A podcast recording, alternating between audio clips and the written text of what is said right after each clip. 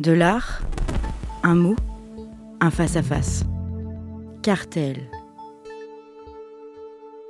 L'horrible peut-il être beau? C'est une des questions qui nous intéresse aujourd'hui dans Cartel. Et nous partons en Afghanistan en compagnie de Pidgey Harvey. Aujourd'hui, je vais parler d'une photographie qui a été réalisée par un grand reporter d'origine irlandaise qui vit en Grande-Bretagne, qui s'appelle Seamus Murphy. C'est un photographe de presse, donc à la base, qui est né en 1959, reporter de guerre, et qui euh, est l'un des grands photo-reporters. C'est quelqu'un qui notamment a été euh, primé par euh, sept World Press Photo Awards. Donc les, les World Press Photo Awards, c'est vraiment l'ultime euh, distinction, l'ultime consécration qu'un grand reporter peut obtenir. Euh, c'est un peu une sorte de prix Nobel euh, ou d'Oscar hein, pour, un, pour un photographe de guerre ou pour un grand reporter. Donc il a été primé sept fois pour son travail. C'est quelqu'un qui a notamment couvert de nombreux conflits au Kosovo et en Afghanistan notamment, et ça je vais en parler dans quelques instants.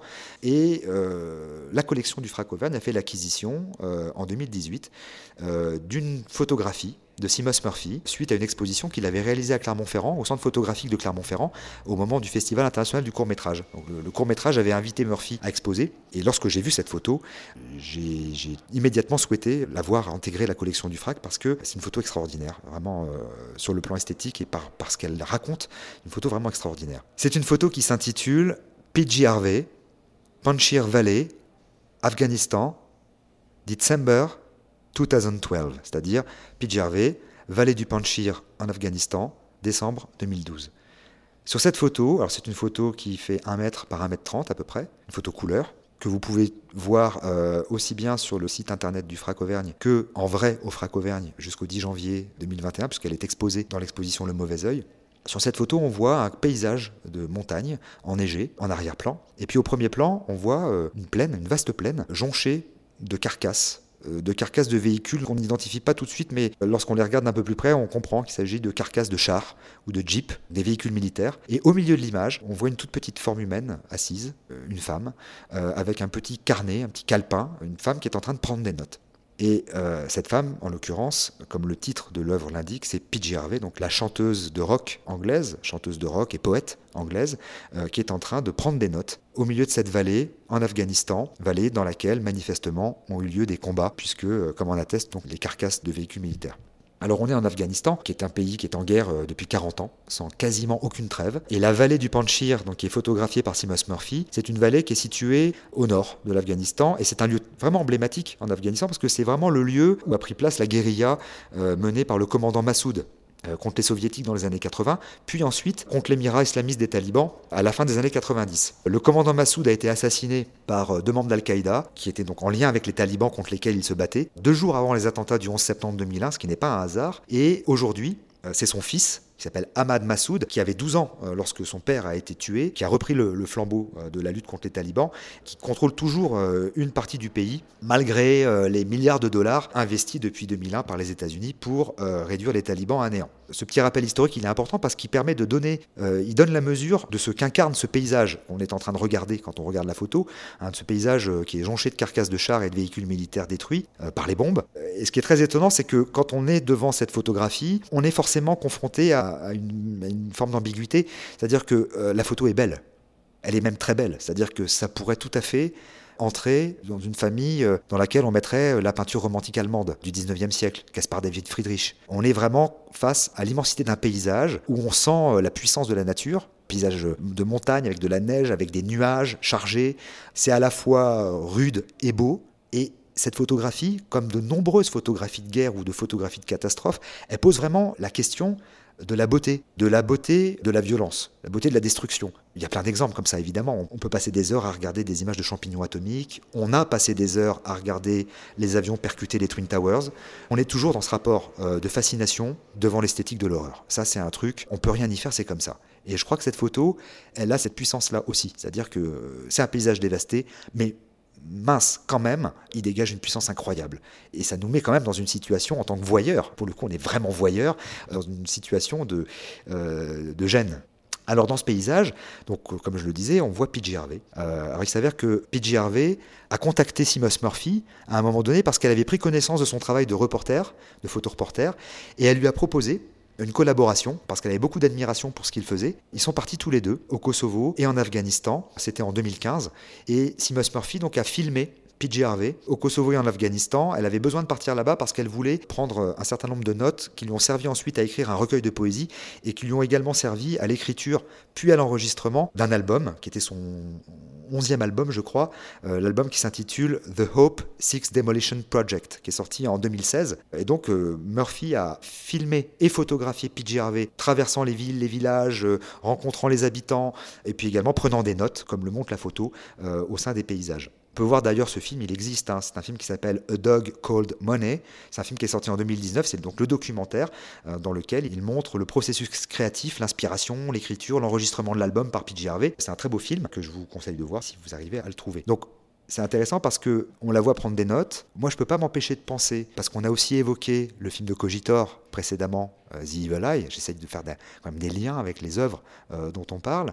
Euh, lorsqu'on a parlé de Cogitor, on a parlé de la figure de l'oracle, de la pitié, hein, cette figure de femme qui est dans une situation de prédiction, en tout cas qui reçoit un message et qui le retranscrit sous la forme d'une prophétie. Et eh ben, ce qui est très étonnant, c'est que la présence de P.J. Harvey, qui est donc une poète, hein, elle est poète et, chanteuse, la présence de P.J. Harvey en train d'écrire dans le paysage en ruine fait vraiment écho à la structure de certains grands récits apocalyptiques. Étymologiquement, apocalypse, c'est la transcription d'un mot grec, apocalypsis, qui veut dire dévoilement ou révélation. Donc l'apocalypse, dans la littérature apocalyptique, il est toujours question d'une révélation. Le voyant celui qui reçoit la révélation ou le dévoilement, dans quasiment tous les grands récits apocalyptiques, le voyant, celui qui reçoit la révélation, est un écrivain. À la différence d'un prophète, les prophètes ne n'écrivent pas. Les prophètes, ils reçoivent une voix, ils entendent une voix, ils ont un message. Mais dans les récits apocalyptiques, euh, celui qui reçoit la révélation, c'est quasiment toujours un écrivain qui consigne ses visions par écrit généralement en employant un langage codé, un langage symbolique. Voilà. Et donc, on a vraiment euh, cette représentation, si on oublie euh, le contexte historique dans lequel on se trouve quand on regarde la photo, eh bien, euh, on a vraiment cette femme au milieu d'un paysage dévasté, qui est en train de prendre des notes, qui est en train d'écrire ce qui lui est dévoilé. C'est ce que j'aime dans cette image, c'est qu'elle est à la fois une image d'actualité, l'image d'une dévastation contemporaine, dont s'empare à un moment donné un créateur qui est le photojournaliste Timos Murphy, et une créatrice qui est la poète et chanteuse de rock P.J. Harvey. Et en même temps, on est complètement dans une représentation euh, à caractère universel. Je crois que c'est ça la force de certaines œuvres d'art, c'est d'être en, capacité euh, de faire ce lien, de montrer quelque chose qui n'appartient qu'à son époque et qui en même temps peut totalement s'universaliser. Dernière chose qui m'intéresse aussi dans ce type d'image, c'est le changement de statut des images. On a évoqué à plusieurs reprises dans Cartel le statut des œuvres d'art, qu'est-ce que c'est qu'une œuvre d'art, comment on regarde une œuvre d'art, etc. Et ce qui est très intéressant quand on est devant une image comme celle-là, c'est de prendre conscience du fait que, au départ, ça n'est pas une œuvre d'art. C'est-à-dire qu'au départ, euh, Seamus Murphy fait un documentaire. Il est photoreporter. Donc il fait son métier, il fait son travail de reporter. Donc il filme une chanteuse poète dans un paysage de guerre pour faire un documentaire. Et à un moment donné, ce film et cette photographie intègrent une collection une collection publique qui est celle du Fonds régional d'art contemporain Auvergne. Ça veut dire que l'image change immédiatement de statut. D'une image documentaire, elle devient une œuvre d'art. On a, nous, dans la collection du FRAC, un certain nombre d'images de guerre faites par d'autres reporters de guerre. Je pense à, des gens comme euh, le journaliste russe euh, Yuri Kodzirev ou l'Algérien euh, Ossin Zaourar, qui sont des reporters de guerre dont nous avons acquis des photographies dans la collection. C'est très intéressant de voir comment ces images qui, au départ, sont destinées à être publiées dans la presse internationale, deviennent, d'un seul coup, des œuvres d'art. Elles changent de statut, on les regarde plus de la même manière et on les regarde plus non plus du même endroit, c'est-à-dire que ce sont des images documentaires et puis d'un seul coup on les regarde dans un lieu d'exposition. Elles sont exposées, accrochées à un mur, au milieu d'autres œuvres, dans un parcours qui euh, est celui d'une exposition qui euh, développe un propos et elles font partie d'une collection publique. Voilà. elles vont traverser le temps, elles vont être léguées aux générations futures comme des œuvres d'art et non plus comme des images documentaires ou des images de guerre. Et euh, ça, c'est intéressant d'avoir ça en tête quand on rentre dans une exposition et qu'on est confronté à ce type d'œuvre parce que ça nous permet de comprendre aussi d'autres œuvres qu'on a l'habitude de voir ou qu'on connaît très bien. Et je pense par exemple au radeau de la Méduse euh, de Géricault. Lorsque Géricault peint le radeau de la Méduse en 1816, je crois, il peint un fait divers qui a fait scandale en France, qui est cette histoire durant laquelle un capitaine de navire, la Méduse, abandonne son équipage à une mort certaine parce que le navire est en train de faire naufrage et les 350 survivants euh, se retrouvent sur un radeau de fortune, vont dériver pendant des semaines sur l'océan, puis vont s'entre-dévorer entre eux parce qu'ils crèvent de faim et à la fin il restera 5 survivants. Bon. Et Jéricho va recueillir les témoignages de ces 5 survivants comme un journaliste d'investigation et il va peindre cet immense tableau qui est conservé au Louvre où on voit le moment où l'un des naufragés aperçoit au loin le mât d'un bateau et agite sa chemise pour que le bateau euh, voit le radeau. Et voilà, il y a 15 survivants sur le radeau. Le bateau les récupère, puis entre-temps, il y en a 10 autres qui vont mourir, il en restera plus que 5 à la fin. Quand on va voir le radeau de la Méduse, on a oublié ça. Ce qu'on voit, c'est une peinture de Géricault.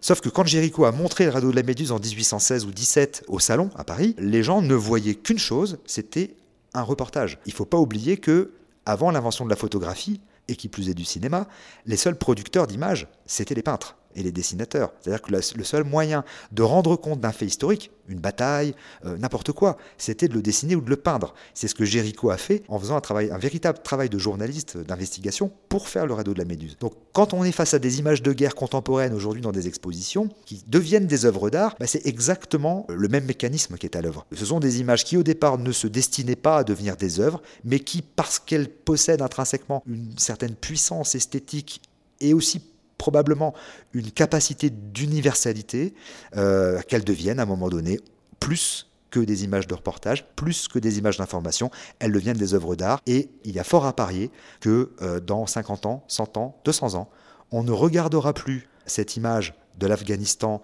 photographiée par Seamus Murphy comme une image de guerre ou comme euh, une image de dévastation, mais comme une photographie de Seamus Murphy. Il suffit pour ça de regarder les photographies qui ont été les premières photos de cadavres sur un champ de bataille qui ont été euh, réalisés par Alexander Gardner après la bataille de Gettysburg durant la guerre de sécession. On voit des cadavres, c'est les premières photos. À l'époque, euh, il avait intitulé ça, il avait sous-titré ses photos These are the dreadful details. Voici les détails horribles.